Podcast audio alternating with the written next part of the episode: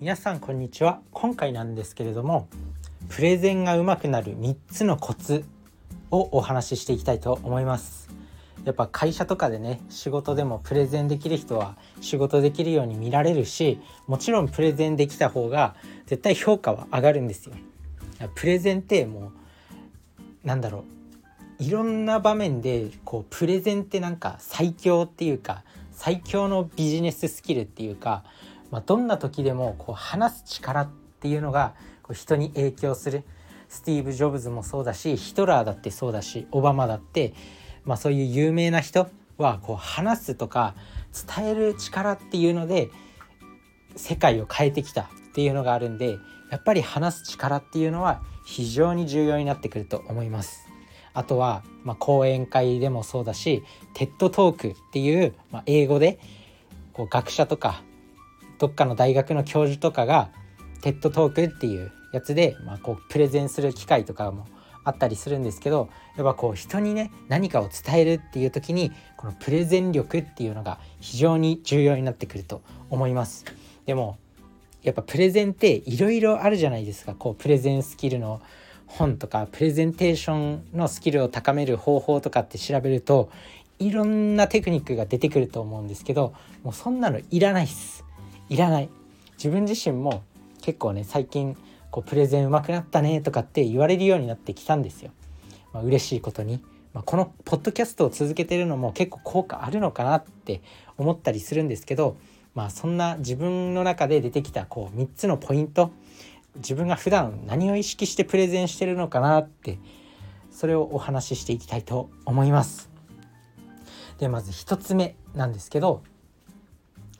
これは声を大きくもう何こんなシンプルなことって思うかもしれないんですけど結局これが重要だったりします。まあ、声が大きいとやっぱりこうなんだろう人間は本能的にやっぱ声が大きい人を権威がある人って思うんですよ。やっぱこういきなりね大声で怒鳴られたりするとこうビクってするじゃないですか。まあ、それと同じでやっぱ別に怒ってなくても声が大きいっていうだけで職場でもなんかあの人仕事できるなっていう印象を持たれます。まあ、これは自分調べではあるんですけど、まあ、実際に効果そういう研究あるのかそういう論文あるのかは分かんないです正直。でもこれは自分がいろんな職場で仕事してきて結構声が大きい人っていうのはやっぱりその職場の雰囲気を何て言うの職場の雰囲気を牛耳ってるというかまあ、そのイメージはありますだからまずは1点目は声を大きく、まあ、声を大きくする練習っていうのは一人でカラオケ行ったりとかなんだろうまあこういうポッドキャストで家でベラベラ喋ってれば自分がどういう声を出してるのかっていうのを意識できるようになってくるんで結構いいと思います。で2つ目のポイントなんですけどまあこれは上手い人のプレゼンを見るっていうことですね。まあ、テッドトークとかいろんな YouTube 動画とかでもそういうプレゼンの動画ってたくさんあるんで、まあ、それをいっぱいインストールして、まあ、今日はあの人になりきって喋ろうとか、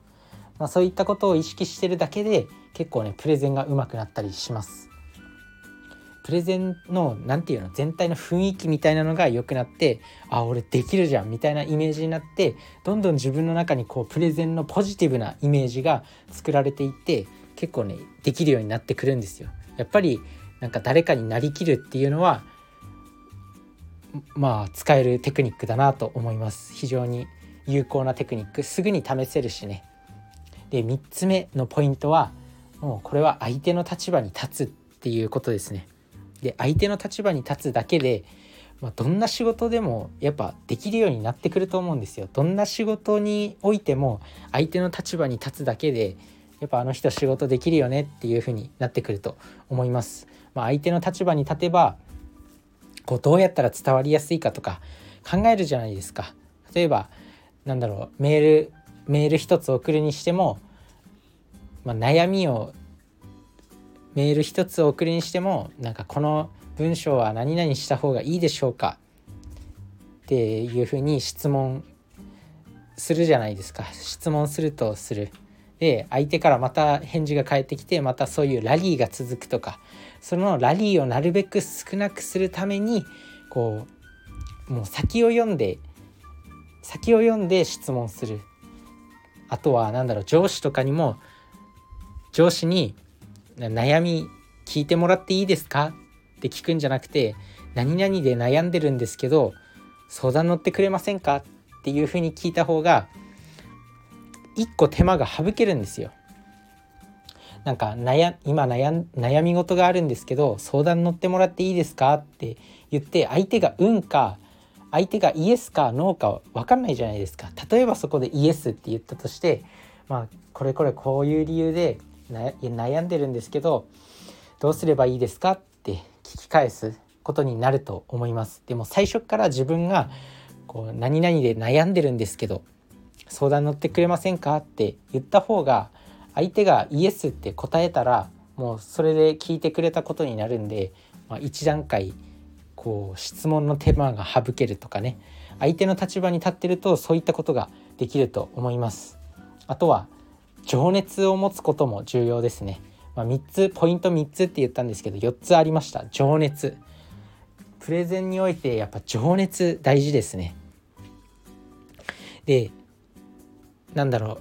う。上手い人のプレゼンの動画とか見てるとやっぱね情熱ありますよ本当に。特にねもう特に大好きなのが自分は DJ 社長の語りなんですけど、まあ、DJ 社長は本当に、まあ、今ね YouTube とか SNS で有名な方なんですけど本当に何だろうこう伝える力が強いなと思ってただ喋ってるだけの動画であんな1,000万回も再生されたりとかしてますね。でこの喋りだけですよ正直プレゼンプレゼンってなんかスライドとかもあるんですけどこうプレゼンの資料でスライドを配ったりすると思いますあとはパワーポイントでねせっせとスライドを作ってやったりすると思うんですけどもうそんなのはっきり言ってあんまり重要じゃないですね。こう話す力伝える力っていうのがそういう情熱っていうのが重要になってくる。やっぱ DJ 社長の話聞いてるとめちゃくちゃこうなんか情熱が伝わってくる。ああこうこの人は